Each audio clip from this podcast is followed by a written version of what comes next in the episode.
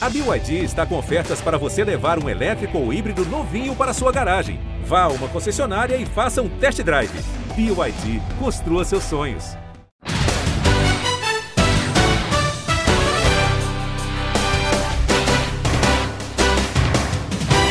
Alô Brasil, estamos chegando com mais uma edição do nosso podcast Primeira Descida, o podcast exclusivo sobre NFL aqui no GE. Semana passada Tivemos uma pequena folga, voltamos essa semana com tudo aquilo que acontece no mundo da NFL. E eu lembro que a gente falou muito sobre novelas no nosso último episódio aqui, porque tinha a questão do Julio Jones com o Atlanta Falcons, a questão do Aaron Rodgers com o Green Bay Packers, e uma das novelas foi resolvida nos últimos dias. Julio Jones não é mais jogador do Atlanta Falcons, ele foi trocado para o Tennessee Titans, e a gente vai falar muito sobre isso aqui no nosso programa de hoje, também sobre outros assuntos interessantes que têm acontecido no mundo da NFL. E pasmem, um brasileiro que pode futuramente ser um jogador importante da NFL na posição de quarterback. Vocês entenderão isso mais para frente. Hoje eu estou com Giba Pérez aqui e temos uma outra presença ilustre, porque Rafael Marques teve problemas pessoais, está tudo bem, mas ele não pode participar com a gente hoje. Eu vou dar as boas-vindas para o Giba primeiro, nosso participante é, de sempre aqui, e depois eu vou apresentar essa preciosidade que temos para o podcast de hoje. Giba Pérez, tudo bem com você aí? O pessoal anda fazendo muita obra aí no seu prédio, tá? O áudio está prejudicado pelos seus vizinhos? Como você está? Bom dia, boa tarde, boa noite para todo mundo que está ouvindo. Como sempre, né, tem uma obra aqui no meu prédio a galera que gosta de, de, fazer mudanças, aparentemente. Fora isso, tudo certo. Sempre muitas novelas nessa época do ano na NFL, né? Sempre tem alguém querendo sair, alguém protestando, alguém brigando com o time, pedindo troca. Sobre isso que vamos falar primordialmente no programa de hoje, né? Temos o nosso queridíssimo Julio Jones e o nosso queridíssimo Aaron Rodgers, as duas principais novelas da off-season até aqui. É isso aí. E para falar muito sobre Julio Jones no Tennessee Titans, nós temos aqui Rafael Bianco. Rafael Bianco será chamado carinhosamente carinhosamente por mim de foguete durante este podcast.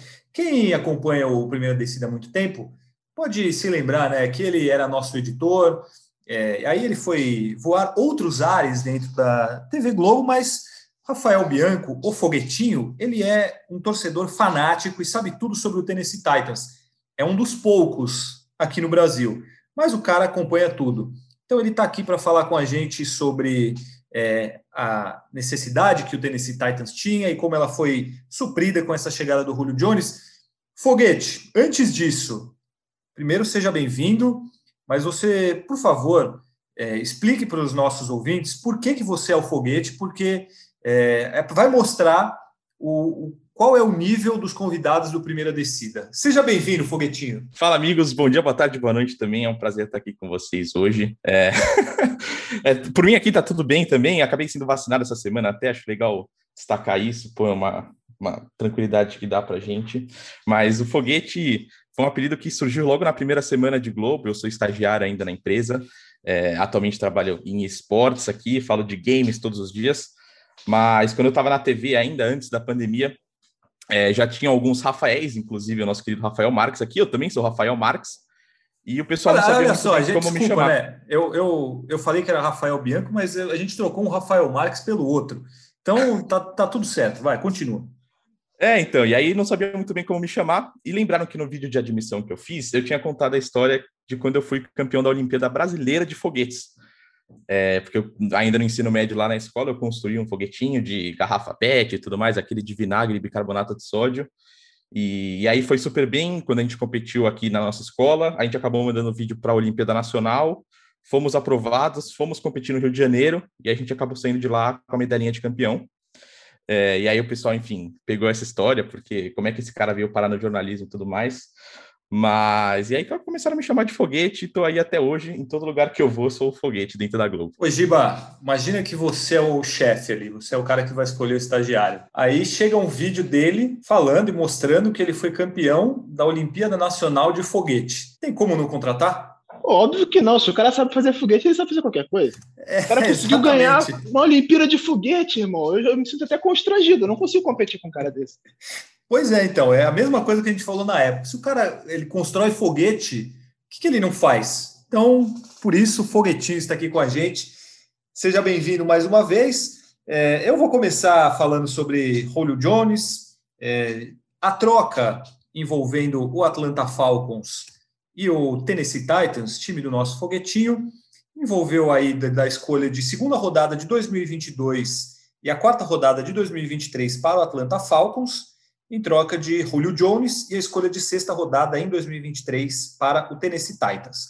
Giba Pérez, vendo assim, o, você acha, porque eu acho um pouco isso, então eu te pergunto, não foi muito pouco pelo Julio Jones o que o Atlanta Falcons recebeu? Eles sonhavam com escolha de primeira rodada, não conseguiram. Você acha que está bem pago essa, principalmente essa escolha de segunda rodada, ou, ou valeria mais o Julio Jones? Ah, em termos de talento, eu acho que sem dúvida que o Julio Jones vale mais do que uma escolha de segunda e uma escolha de quarta. Isso aí não tem nenhum questionamento. Só que existem outras questões em cima disso. Primeiro, o histórico de lesões recente do Julio Jones, que pesa bastante. Ele vem tendo problemas de lesão, já é um cara de 32 anos, não é nenhum garoto mais, e isso, isso vem sendo uma constante na carreira dele. Isso já diminui um pouco o valor dele. Segundo, o fato de que ele tem um contrato enorme para ser absorvido. É, por mais que uma parte considerável fique com o Falcons, que era o bônus de assinatura, ele ainda vai ter um impacto muito grande na folha salarial. E não é qualquer time que vá ser competitivo e que tenha condição de pagar isso, porque existia essa exigência do Julio Jones, tipo um time que seja competitivo, que possa pelo menos brigar, sonhar com o título na, na próxima temporada. Aí você já restringe bastante o universo de times que pode é, fazer propostas. E o fato do Julio Jones ter dito publicamente, apesar de não saber que estava no ar, que ele estava saindo da Atlanta Falcons, que ele não queria ficar, é mais uma coisa que diminui o valor, porque os times passam a saber que existe uma situação ali em que o cara está desconfortável, que está a fim de ir embora, e aí, obviamente, diminui o valor do jogador. É, o próprio Aaron Rodgers, eu, eu acho que vai criar-se uma situação porque você não pode trocar o cara por menos do que duas escolhas de primeira rodada, porque é o Aaron Rodgers. Só que todo mundo sabe que o cara não vai jogar. E aí isso diminui o valor de mercado dele. Ninguém vai querer pagar muito alto. Isso foi mais ou menos o que aconteceu com o Rui. Tem todas essas circunstâncias que fazem o valor dele cair. Em termos de talento, sem sombra de dúvida que ele vale muito mais do que isso. E também tem um pouco da, do pensamento do Atlanta Falcons, né? De putz, a gente não vai conseguir isso, mas é melhor a gente conseguir. A gente não vai ter três, mas é melhor a gente ganhar dois do que ganhar um, por exemplo justamente por saber que o cara quer ser trocado e assim, se não vão oferecer isso, pode ser que o valor dele vá diminuindo, diminuindo e, e, fique cada vez menor. Então é melhor garantir logo com aquilo que eles consideram interessante do que perder ainda mais, chegando perto da temporada. Mas ainda assim, é, pensando é, friamente no valor, o Julio Jones é um cara que, que vale muito mais do que isso. Tem o problema de lesão, a última temporada dele foi muito complicada, ele perdeu sete jogos mesmo assim, quando jogou, rendeu bem é, em jardas, em recepções. Então a gente sabe que ele é um talento fantástico, um dos melhores é, dessa década na NFL, da, da última década, é, talvez o melhor, enfim, é um talento incrível e só que é, tem todas essas questões de idade, salário, é, o que ele pode trazer de problema físico, né, de você investir e não conseguir é, utilizá-lo tanto assim. Então fica essa questão é, que envolve tudo isso para o valor mesmo que o Atlanta Falcons conseguiu. E ainda tinha um outro fator que é que restringe ainda mais a possibilidade, que é o Atlanta Falcons é, estava resistente a trocar ele para algum time da NFC. Ou seja, você restringe o universo apenas times da UFC que tenham condição de pagar e que sejam competitivos. São poucos times, pouquíssimos times. É isso aí.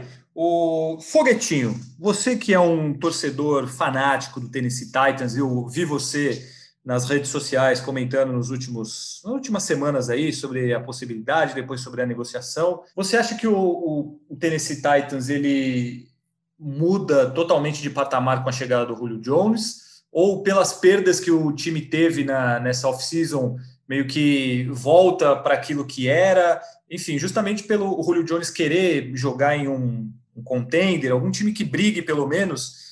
Você acha que o Titans se torna esse time que pode muito bem brigar, pelo menos por uma, um título de conferência, é, de conferência ou alguma coisa assim na, na, NFL com a chegada dele? Logo de cara, eu não sei se a gente pode afirmar que o Titans já vira um contender ao título, por exemplo, porque justamente foram várias saídas nessa nessa off-season. É, ainda tem algumas dúvidas. A gente tem principalmente, por exemplo, a saída do Arthur Smith, que foi virar o head coach do Atlanta Falcons, e, enfim, o ataque pode ter algumas mudanças. Mas a chegada do Júlio, eu acho que já indispensavelmente é um ganho muito forte para esse ataque. Ele é melhor do que o Corey Davis. Eu acho que isso é obviamente indiscutível. E você acaba tendo um quarteto ofensivo que tem muito valor né? Porque você tem o A.J. Brown de um lado, que é ali o mini Julio Jones, né? Acho que ele tem muito a aprender, inclusive, com o Julio. É, você vai ter o Julio do outro lado puxando a marcação, e você tem no meio o avatar do Derrick Henry, que com os marcadores pressionados em ou defender o A.J. Brown ou defender o Julio Jones, e ainda ter que pressionar o pocket para não deixar uma corrida para o Derrick Henry, em algum lugar vai sobrar um espaço. E o Tannehill, mantendo a produção que ele teve nesses últimos dois anos, é, sendo bem constante e tudo mais, acho que ele vai ter alguma oportunidade para aumentar ainda mais esse seu valor e, enfim, vai ter espaço para conseguir encaixar esses passes. E, e, acho que no ataque, pelo menos indiscutivelmente, o Titans chega melhor para essa temporada do que estava na temporada passada. É, o, o, grande problema também acho que está um pouco na defesa, né? O Titans perdeu jogadores importantes, né? O Adrian Jackson perdeu o Malcolm Butler, tem algumas dúvidas na posição de cornerback, acabou draftando bem, pegou o Caleb Farley. É, tem o Christian Fulton também, o Janoris Jenkins chega como um jogador um pouco veterano para dar uma fortalecida nessa linha defensiva, mas são novos jogadores. Eles ainda não jogaram juntos, a gente não sabe como é que isso vai, vai acontecer. É, então acho que não dá para colocar como um contender automático, mas a gente vai descobrir isso ao longo da temporada. E acho que pelo menos pelo título da divisão, até pela situação da divisão no geral, é, acho que dá para brigar, principalmente ali com o, com o Indianapolis Colts. Ô, Giba, você acha que dá para brigar com o Indianapolis Colts ou o Tennessee Titans ele hoje está acima do, dos Colts? Lembrando que o Indianapolis agora tem o Carson Wentz como é, seu quarterback titular, é um time que se reforçou também. É, você vê o Tennessee como o grande time dessa divisão, pelo menos depois dessa troca? É, eu acho que, em termos de skill position, né, o, o Tennessee Titans está melhor colocado do que o Indianapolis Colts. Eles têm um running back melhor, eles têm wide receivers melhores, é, Tyrande, eu acho que os dois têm problemas, nenhum dos dois tem um grande Tyrande. Vale lembrar, o Titans perdeu o John Smith, que foi um cara importante ao longo da última temporada. Ele é um cara que bloqueia bem, que faz algumas recepções importantes. Não é aquele Tyrande de encher os olhos, mas é um cara muito eficiente, muito importante no esquema. Eu acho que depende muito desses fatores. Como é que vai ser o ataque do Tennessee Titans é, sobre o novo coordenador ofensivo, que a gente não tem muito conhecimento de como é que ele é, o Todd Downey. A gente viu ele trabalhando no Oakland Raiders como coordenador ofensivo, não fez um grande trabalho naquela época, o técnico era o Jack Del Rio, e como é que vai ser esse Indianapolis Colts com um quarterback novo, né, que teve tem mudanças na linha ofensiva também, e a gente não tem como ter certeza do que vai ser. Acho que os dois times chegam num patamar semelhante, o Colts com uma defesa um pouco melhor, o Titans com um ataque um pouco melhor, e a gente vai ver o que vai ser daí para frente. São dois times tão semelhantes que na última temporada os dois terminaram com a mesma campanha, 11 vitórias e 5 derrotas, o Tennessee acabou é, ficando com o primeiro lugar da divisão.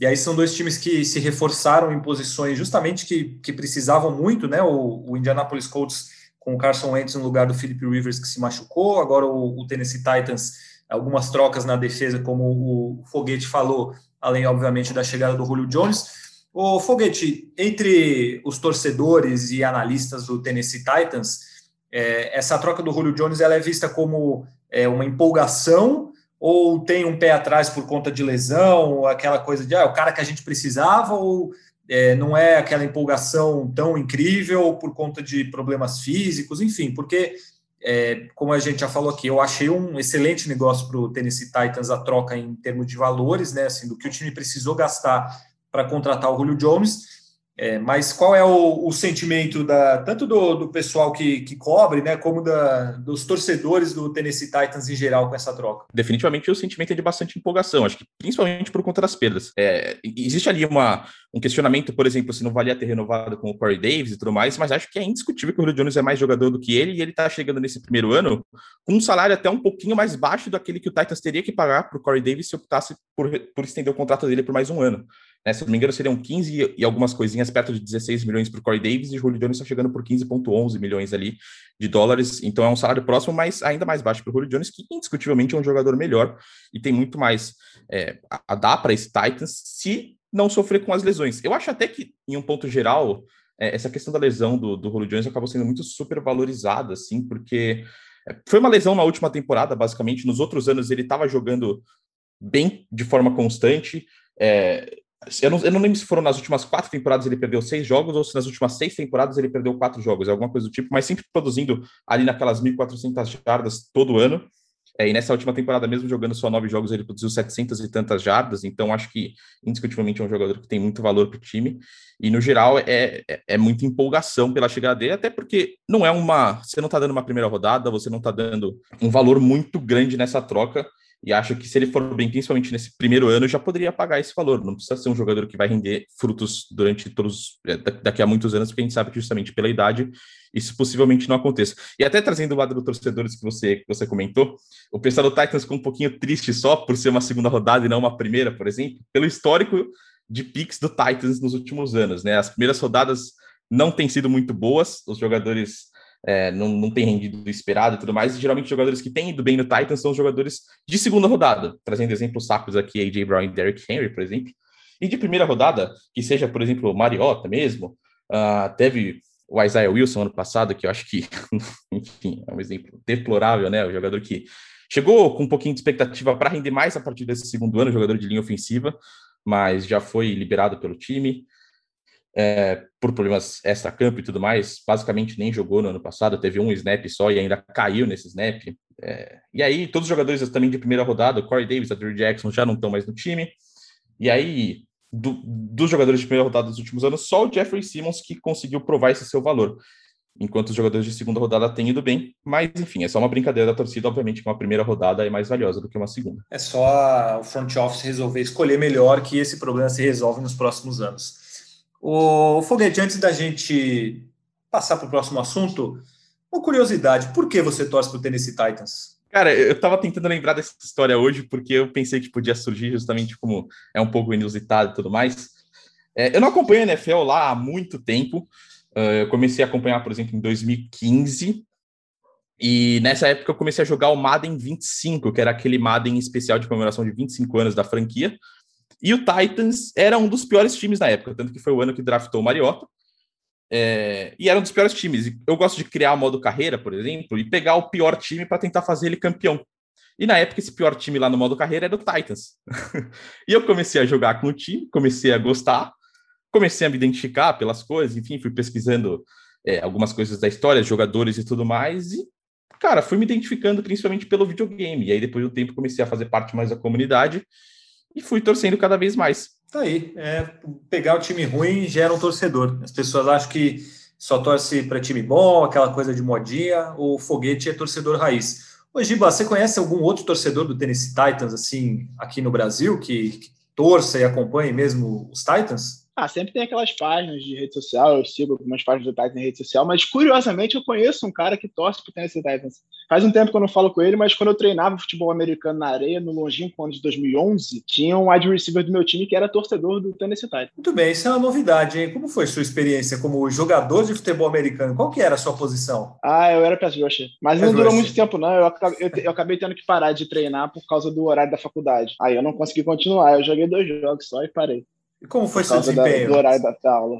Você teve é, eu consegui um sec, que é o que importa. É. Consegui um sec, é o que importa.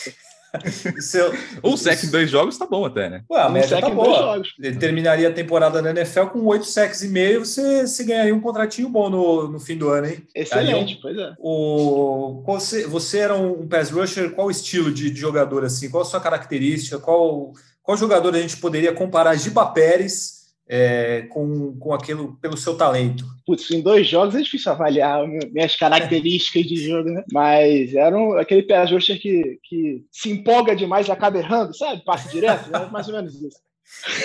certo, entendi, muito bem. Aí o, o, futebol americano perdeu um grande talento em Giba Pérez, mas o jornalismo ganhou um grande, um grande nome, um grande craque. Amigos, vamos passar para outra novela do Julio Jones. Acabou, a do Aaron Rodgers ainda não e está bem longe de acabar, ao que parece. Uh, o nosso queridíssimo Aaron Rodgers continua sem dar as caras, sem resolver a vida dele e ele não apareceu no primeiro dia de treinos obrigatórios do Green Bay Packers. Isso era algo esperado? Talvez, era algo esperado. Achava que talvez ele pudesse aparecer ou que ele pode ainda aparecer mais para frente. Mas o fato é que de esses três dias agora, né, de 8 a 10 de junho, são os treinos é, obrigatórios. Antes, nos treinos é, voluntários, que ele sempre participava, ele não apareceu. E agora, no treino obrigatório, primeiro dia, ele não apareceu também. E aí, por conta disso, ele já começa a perder dinheiro. Na verdade, assim, por não ter participado do, dos treinos de, de voluntários, né, os treinos que os jogadores vão, se eles querem, ele deixou de ganhar um bônus de 500 mil dólares no contrato dele. Agora, não, não aparecendo nesses treinos é, oficiais, treinos obrigatórios, ele já começa a receber multa. Então, por exemplo, por não aparecer no treino desta terça-feira, 15.512 dólares de multa. Se ele não aparecer na quarta, mais 31.030 dólares. E se ele não aparecer na quinta, mais 46.540 dólares. Giba, é, essa ausência dele dá uma, uma, uma mostra um pouco mais forte de que ele não cogita mesmo aparecer no Green Bay Packers ou não muda nada porque o negócio é o training camp na hora que começar e dinheiro para o Aaron Rodgers não é problema? É, de fato, eu acho que dinheiro para o Aaron Rodgers não é um problema, mas é, uma, é um, um sinal mais forte de que ele realmente não está nem um pouco satisfeito. Porque uma coisa é você não treino voluntário, o nome do treino já diz, ele é voluntário, vai quem quer, por mais que tenha um bônus, o bônus dele nem é tão grande, tem gente que tem bônus bem maiores para participar de treinos voluntários. Os jogadores mais veteranos realmente não costumam ir, porque é, o, é a época do ano em que os jovens têm mais espaço para mostrar serviço serviço, para brigar por uma vaga. Então, vários veteranos optam por não ir, até para dar chance para outros jogadores mostrarem serviço. Mas o Rodgers sempre foi. E aí ele não ir esse ano, justamente quando ele está com um problema, dava um sinal de que ele estava insatisfeito. Agora, não aparecer num treino obrigatório, aí a coisa já muda de figura. Porque ele já está oficialmente de greve agora. Porque é aquilo. Não ir no voluntário, acontece, faz parte. Às vezes o cara estava uma outra autoridade e ele tinha essa opção de não ir. Vai deixar de ganhar dinheiro, mas beleza. Agora, quando o treino é obrigatório, ele não vai, ele oficialmente está de greve, é, não vai aparentemente se apresentar, a não ser que esse problema se resolva. Qual é a solução desse problema? Ou ele vai ser trocado, ou a, a, franquia vai conseguir sentar com ele, entender o que, que ele quer e mudar o que ele exigir. Depende de como ele vai se comportar daqui para frente. Eu só acho que o, o Packers está enrolando demais para resolver esse problema.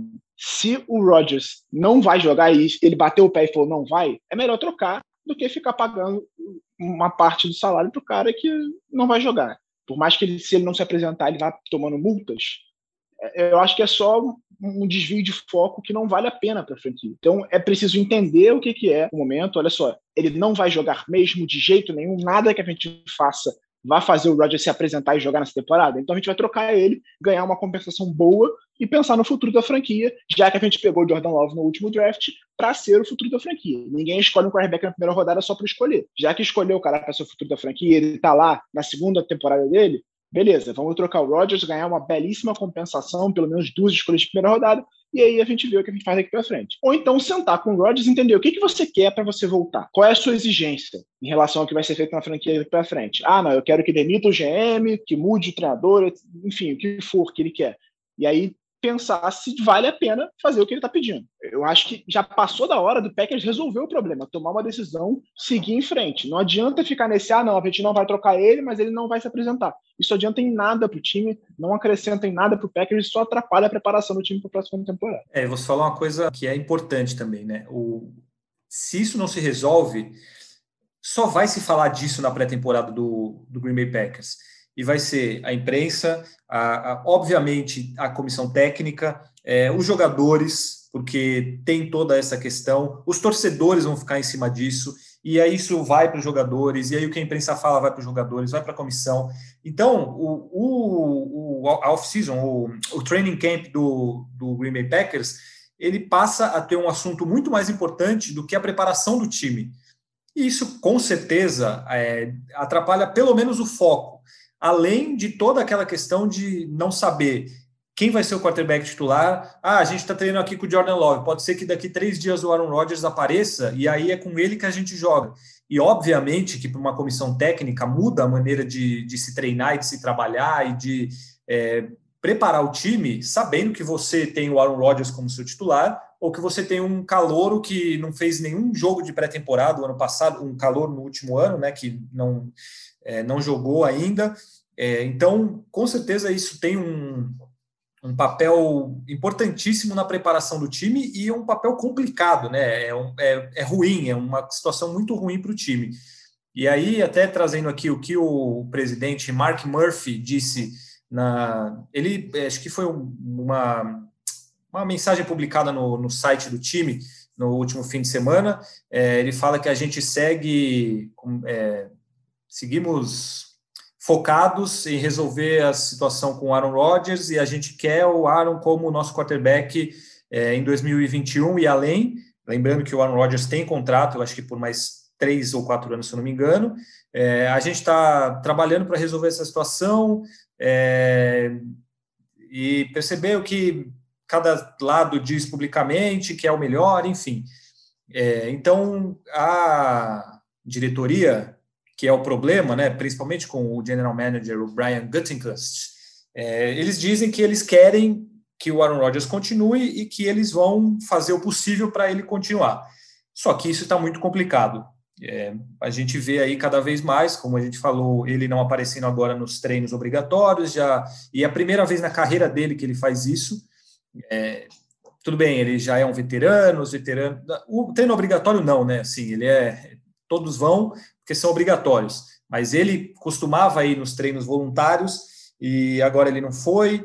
Estava no Havaí com a noiva dele, aí ele não sei se já jogou ou vai jogar aí no campeonato de golfe aí com o Tom Brady. ele está curtindo a vida enquanto é, o time está com esse problema relacionado a ele.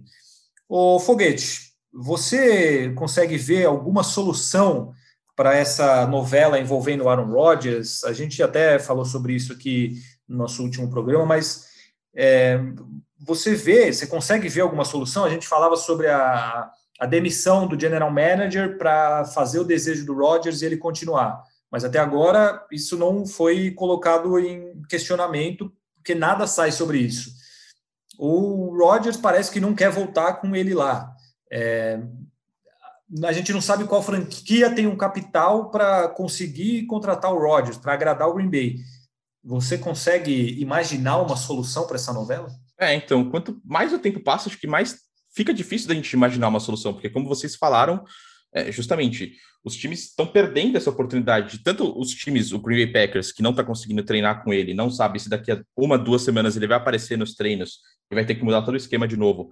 É, o próprio Rodgers, que não está treinando também, e qualquer outro time que queira contratar ele, também está perdendo tempo. Então, acho que é, começa a ficar complicado. Talvez um time, o Rodgers ainda estiver disponível no mercado em julho, talvez ele não queira, talvez, dar lá aquelas duas rodadas de aquelas duas primeiras rodadas para ele, porque não vai ter tanto tempo de treino.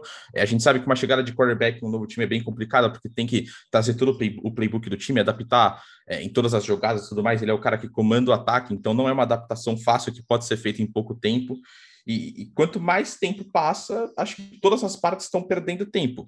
E, e, no final, acho que se não tiver uma definição rápida, o provável destino vai acabar sendo Green Bay, porque ele já está acostumado com o time. E aí acho que a diretoria vai ter que, de fato, se movimentar, porque se ele não quiser é, voltar o time com o general manager lá, acho que vai ter que trocar o general manager. E, e paciência, porque acho que é um jogador do calibre do Aaron Rodgers, você não deveria se dar ao luxo de perder ele. É, assim, talvez acabar trocando ele obrigatoriamente por uma rodada, porque ele vai ficar sem jogar e tudo mais, enfim, não sei. Acho que um general manager é muito mais fácil você conseguir no mercado e se adaptar e tudo mais do que um jogador do calibre do Aaron Rodgers. Ô, Giba, o, o fala uma coisa interessante, de todas as partes estão perdendo tempo. Quanto que é, é ruim também para o time que vai contratar o Aaron Rodgers, por exemplo, essa novela não se resolve. E aí o time começa a fazer os seus treinamentos. Pô, e ele chega ali perto da, dos jogos de pré-temporada ou durante, não sei, alguma assim, muito mais perto da temporada. O quanto que isso é viável ou não e se torna viável por ser o Aaron Rodgers? Porque aí tem toda aquela coisa de aprender o playbook. Tom Brady, por exemplo, falou que aprendeu o, o playbook da, do Tampa Bay Buccaneers no final da temporada e mesmo assim ele foi campeão. Mas assim, o quanto que o, o fato de ser o Aaron Rodgers faz com que vale a pena você trazer um cara que não conhece seu playbook, que não participou da pré-temporada, que vai chegar assim entrar e ter pouco tempo para se adaptar e conhecer, vale por ser o Aaron Rodgers ou isso também é um problema para o time que for contratá-lo, se é que isso vai acontecer? É claro que, que atrapalha, isso aí sem dúvida. Por mais que seja o Aaron Rodgers, existem pouquíssimas coisas que ele não consegue fazer, você tem que adaptar, é o que o Figueiredo falou, você tem que adaptar todo o seu playbook para aquele quarterback, pelas características de jogo dele, para as coisas que ele gosta de ter em campo. Tudo muda. E por mais que ah, talvez as pessoas não tenham tanta noção de como se constrói um playbook na NFL, é, o que você usa ao longo de toda as 17 semanas agora da temporada, você constrói lá na pré-temporada. Esse playbook é montado agora, construído, desenhado com centenas de jogadas e aí você vai separando as jogadas que se encaixam para aqueles confrontos ao longo da temporada. É claro, existem adaptações ao longo do ano, você faz algumas mudanças aqui pontuais, principalmente na bye week. Ela serve muito para você fazer mexidas no playbook, adicionar jogadas, desenhar novas jogadas e tudo mais.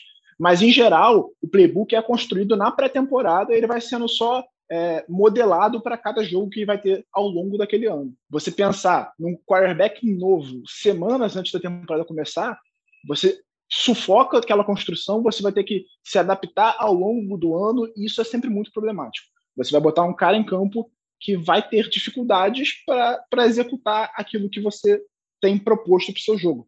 Ele talvez não tenha características semelhantes ao do cara que está treinando nesse momento. Então, quando você monta o planejamento da sua temporada, você monta em cima do quarterback que você tem. Vamos falar, por exemplo, sobre o Denver Broncos. Você tem o Drew Locke. O Drew Locke é um quarterback bem diferente do Aaron Rodgers. Tem várias coisas que ele não consegue fazer que o Rodgers consegue. E aí você não inclui essas coisas no seu playbook, porque você sabe que ele não consegue fazer aquilo. Lançar e aí, quando a bola você... é uma delas, né? Pois é. E aí, quando você tem o Rodgers chegando, perde uma gama, um universo de coisas muito grande que você poderia acrescentar no seu jogo, porque você construiu para um quarterback que é menos competente do que ele. E aí você ter que adaptar isso ao longo da temporada é muito difícil. É trocar o pneu com o carro andando, basicamente. Então, é obviamente ruim. Quanto mais tempo passa, mais difícil vai ficar para o Packers pensar num time que esteja disposto a gastar muito para pegar o Rodgers agora e vencer.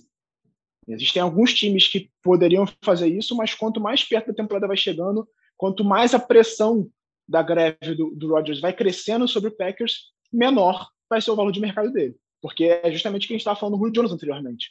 O time, o time sabe que o Packers não tem opção. Se o Packers deixar chegar numa situação em que ele vai ficar desesperado para trocar, porque ele realmente não tem nenhuma opção, esse valor de mercado vai cair e aí vai ter que trocar por uma miséria ou então ficar com o cara fazendo greve no elenco. É óbvio que para o Rodgers é ruim também. Ele não quer ficar sem jogar. Se ele quer ganhar mais um Super Bowl, se ele quer ter, construir mais na carreira dele na NFL, ele precisa jogar. Ficar um, dois, três anos sem jogar, recebendo multa e, e recebendo pouco dinheiro, acho que para ele é péssimo também. Mas tá todo mundo perdendo, é basicamente isso. O Rodgers está perdendo, o Packers está perdendo. O futuro time do Rodgers, se ele for trocado, eu acho até que está ganhando, vai pagar mais barato por ele se isso continuar. Mas eu acho que perdendo, os dois lados estão perdendo, tanto o Packers quanto o Rodgers. Eu acho que é ruim para os dois. Então é por isso que, que eu falei: é preciso resolver logo a situação, entender a circunstância e encontrar a solução o mais rápido possível. Eu só acho que o Green Bay Packers ele está entre aspas, mais confortável nessa história. Porque o Aaron Rodgers tem contrato.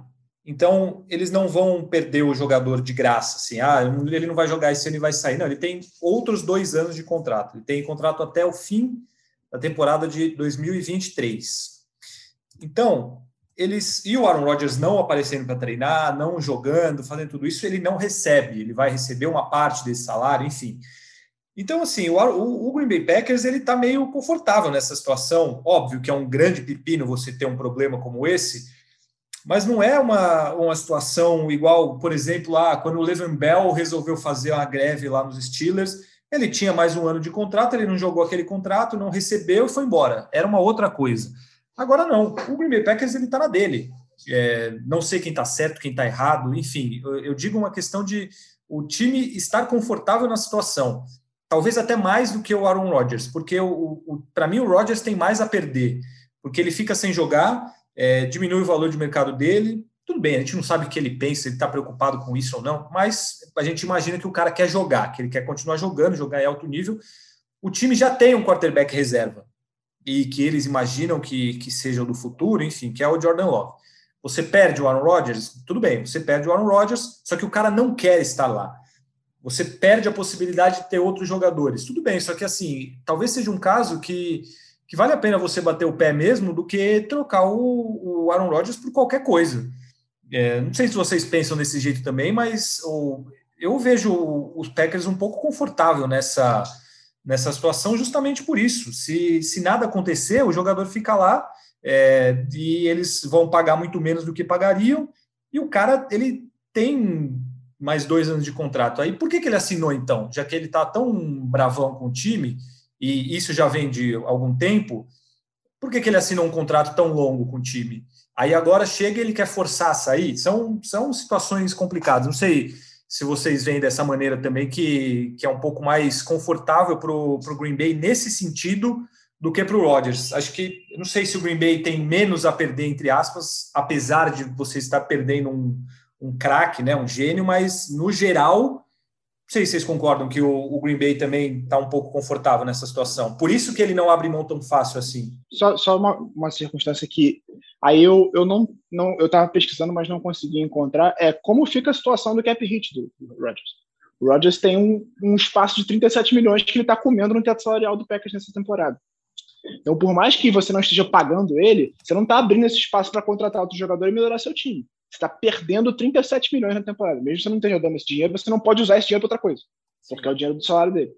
Então, para onde esse dinheiro vai, esse, esse espaço no teto vai, eu não sei. Mas você perdeu, sei lá, quase 40 milhões de, de dólares no seu teto salarial, é péssimo também. A franquia está deixando de se tornar competitiva. Porque se você troca ele, você abre um espaço no seu teto salarial e você tem a opção de reforçar o time para melhorar ele. Então, ao mesmo tempo que, por mais que o, o Packers não esteja não, não, esteja confortável na situação, você tem um espaço de, de dinheiro que está perdendo. Se ele troca o Rodgers é, pós dia 1 de junho, que já passou, né, obviamente, você abre 16 milhões de espaço no seu teto salarial. E aí você tem a opção de contratar um, um, outro jogador. É claro que agora já não tem muitos jogadores sobrando no mercado, mas você tem uma margem de dinheiro para trabalhar ali. Agora, manter ele no elenco vai continuar com menos 37 milhões. Eu acho que o Packers tem que pensar um pouco nisso também. É, é isso. Eu acho que vocês lembraram muito bem, o Giba também é, lembrou muito bem da questão do salário cap, mas eu acho que um time que tem um jogador que foi MVP da última temporada não pode se dar ao luxo de ficar esperando, por mais que tenham essas questões. É, esportivamente falando, acho que você tem um jogador com potencial do Aaron Rodgers, que é um quarterback, um dos melhores da liga, na principal posição do esporte, é, eu acho que você não pode se dar o luxo de não saber se o cara vai jogar e de ter essa situação como indefinida, ficar esperando. Eu acho que como time, como organização, você tem que se movimentar, você tem que sentar lá e falar, pô, você vai jogar ou não vai? Quer que eu faça o quê? É, para você jogar ou para você não jogar, porque aí a gente te troca, ou então a gente vai com você e a gente já define nosso futuro aqui. É, porque esportivamente falando, acho que é impossível a gente não. Assim, tipo, é certo que o Green Packers, que que o Packers perde muito com a saída do Rodgers. A gente sabe que o time talvez entenda que o Jordan Love pode ser o futuro da franquia e tudo mais, é uma escolha de primeira rodada, mas ele ainda não jogou, a gente não sabe como é que ele, como é que ele vai ser jogando na liga. É, ele já está treinando há um tempo com o Rodgers, pode ser que tenha melhorado bastante, mas é uma incerteza. E com o Rodgers você tem uma baita de uma certeza é, em busca de uma temporada por título.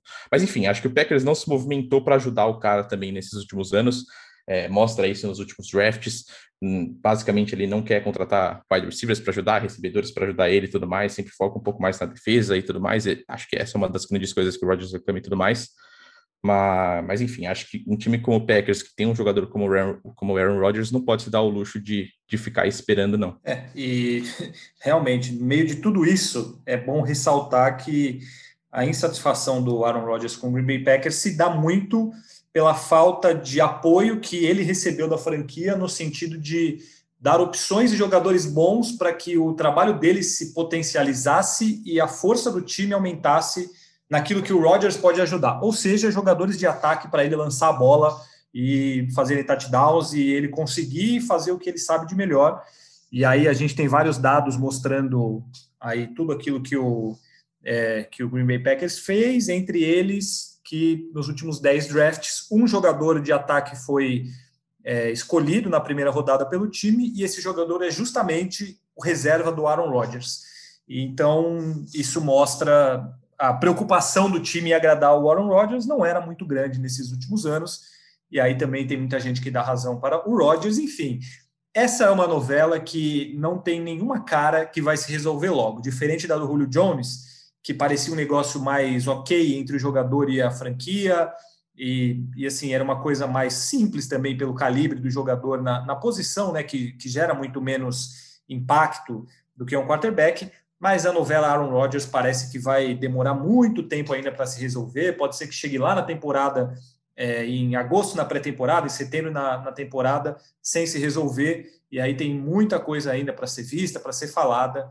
É uma questão bem complicada que atravessa o Green Bay Packers com o seu quarterback, um dos melhores da história da NFL. A gente vai entrar agora no. É, nosso... O Rodgers ainda pode.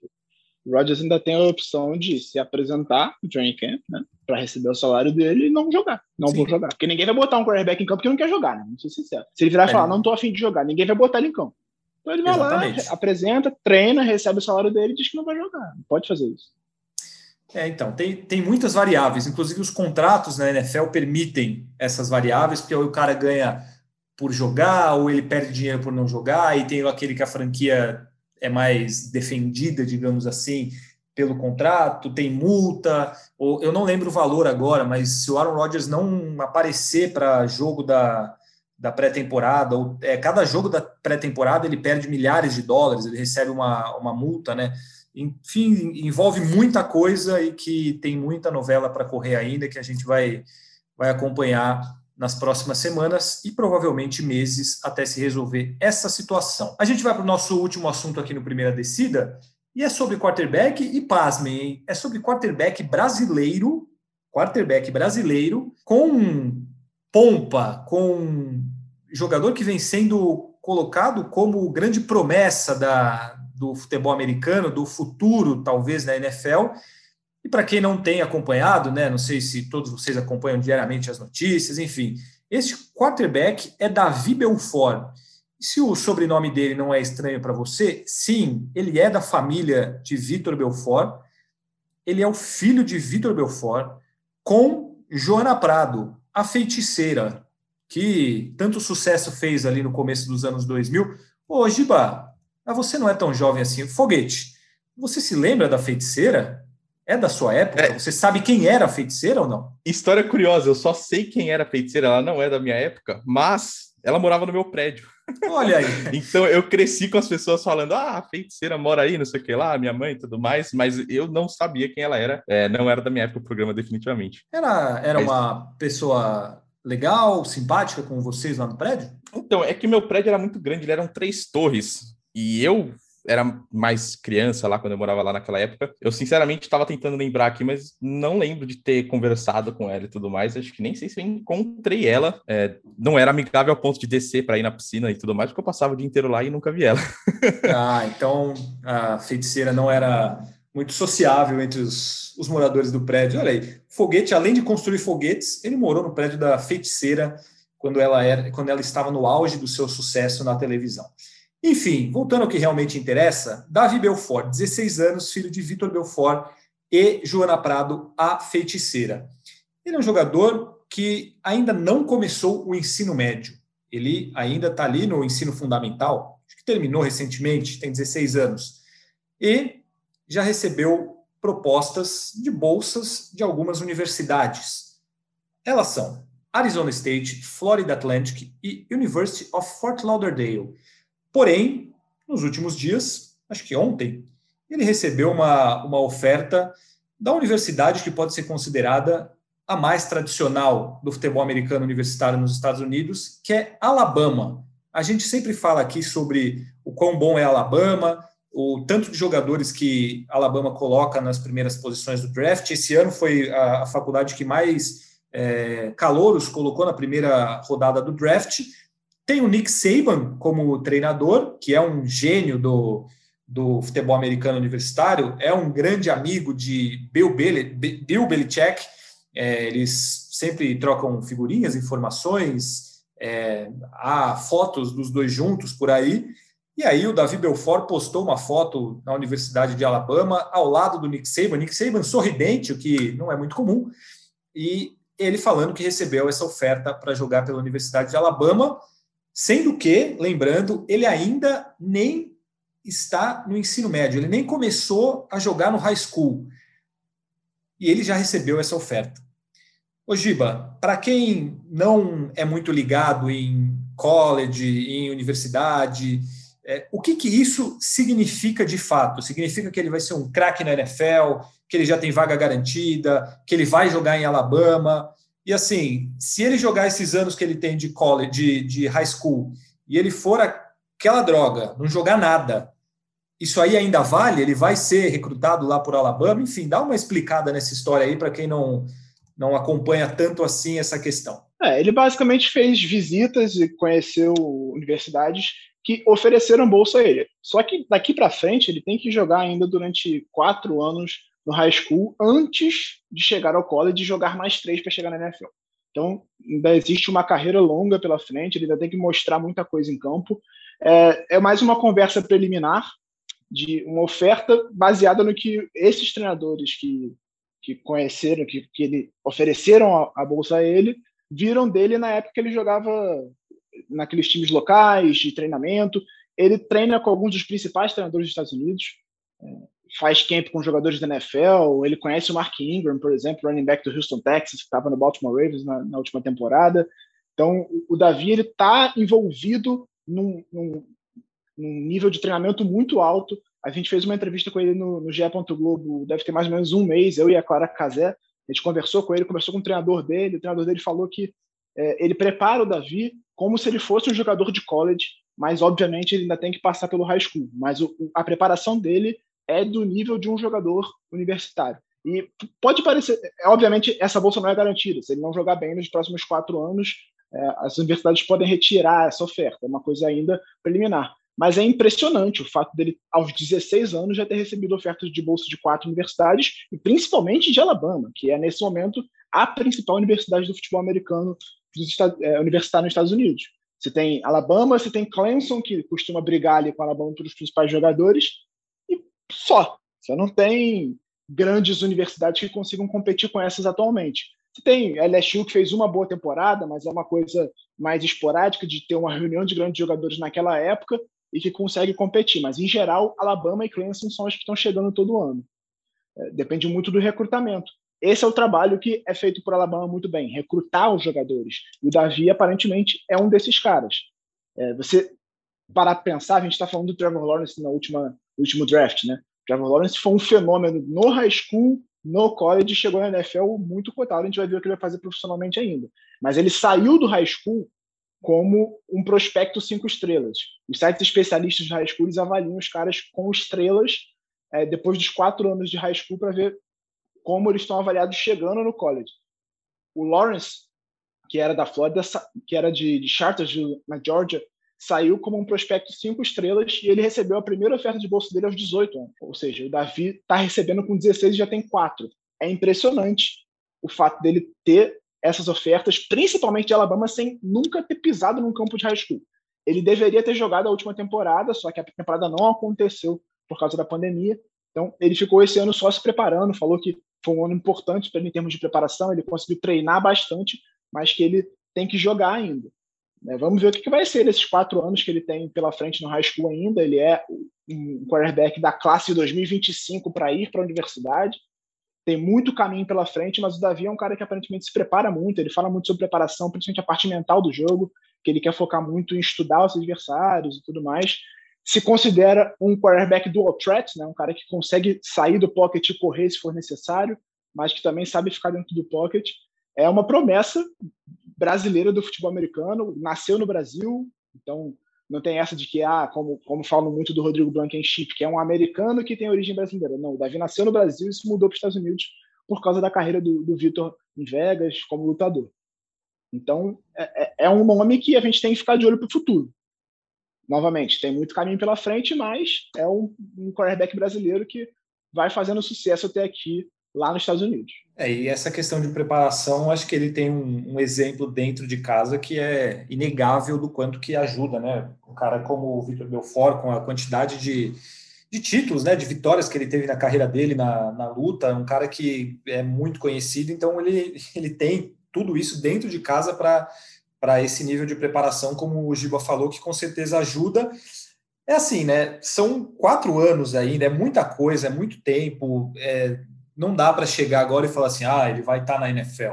É um prospecto, uma promessa, é uma coisa que pode ser que aconteça.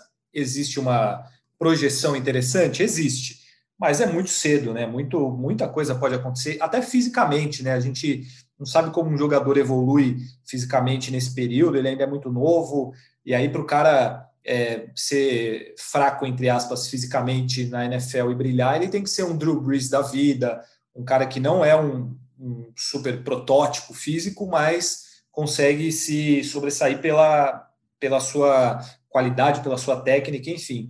Vamos ver, né? Eu acho que seria engraçado aquelas. Ah, primeira temporada na NFL, aí vai lá, mostra o, pai e a mãe do jogador na arquibancada. Aí tá lá o Vitor Belfort e a feiticeira na arquibancada, como pais do Davi Belfort, quarterback de, sei lá, é, Atlanta seria, seria engraçado. Mas seria legal, né, Foguete, ter um, um, quarterback brasileiro na NFL seria algo histórico, né? Até mesmo em um possível draft ali, né? A hora de receber a ligação, a famigerada, a gente viu ele abraçando o Vitor Belfort, enfim, isso aconteceria se ele fosse escolhido na primeira rodada, mas seria interessante com certeza. Acho que é legal porque é uma projeção de uma pessoa, é, de um brasileiro ser contratado na NFL pelo caminho tradicional. É, a liga que é muito forte por ter jogadores principalmente norte-americanos, é, por conta dessa questão do draft, das faculdades, que são uh, o, o, jeito principal de chegar lá na liga, né? É, atualmente a gente só tem o Cairo Santos é, como brasileiro, tem o Duzão também, que está no Dolphins e, e, chegou pelo, pelo aquele recrutamento internacional, mas que eu acho que não tem tanto prestígio como um draft, tanto que até hoje ele não teve basicamente nenhuma chance dentro do time. É, o Cairo, que inclusive decepcionou bastante no meu Tennessee Titans, né? Eu lembro quando ele foi para lá, é, tinha bastante expectativa dos torcedores, mas ele acabou errando field goals importantes e saiu com poucos jogos. Mas, mas é sempre legal ver um talento brasileiro com expectativa de chegar na principal liga é, de futebol americano do mundo. E vamos torcer para que dê tudo certo para ele. É isso aí. Teve um. Não tinha um outro filho de brasileiro, alguém, um jogador de linha. É, ou eu estou viajando completamente? Eu não estou lembrando agora. Eu acho que teve. Tinha um o, o Breno Giacomini. Isso. Foi campeão do Super Bowl, inclusive. É, mas é, ele nasceu lá nos Estados Unidos. Ah, acho que a mãe dele era brasileira, mas nasceu lá, ele era americano. Nem sei se ele tinha um passaporte. O Blankenship também eu não sei se tem um passaporte, mas ele, ele, ele tem raízes brasileiras e ele fala sobre isso abertamente. O Gabriel Martins, que trabalha lá no GE. Globo, é, chegou a fazer uma entrevista com ele né, para o canal dele no YouTube antes de, de chegar na, na empresa e ele falou muito bem sobre isso, falou, falou sobre as raízes brasileiras dele, ele fala português, então ele tem ligações com o Brasil, mas ele nasceu nos Estados Unidos, ele é americano. É, brasileiros mesmo, Cairo Santos é o principal, né? Teve esse destaque grande aí nas últimas temporadas. É, e o, o Duzão, o Duzão que, que tá lá no, no time de treinamentos lá do Miami Dolphins.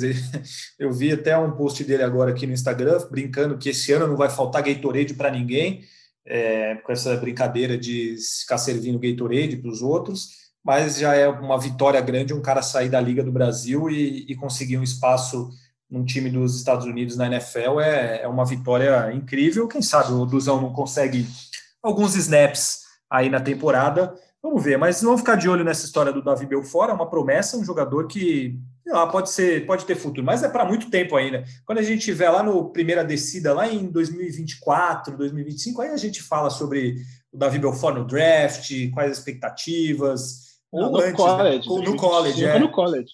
É, como, como ele, ele vai estar como ele vai, vai estar no college. o recrutamento ele, ele se comprometendo para o college em 2025. Então tem muito tempo pela frente. É verdade, não, estou viajando. Ele tem quatro anos ainda para chegar no college. Então, NFL. O draft é... dele é 2027. É, o podcast já vai tempo. ser quase uma terceira descida lá, né? É, exatamente. lá, lá o negócio a gente já vai estar há bastante tempo.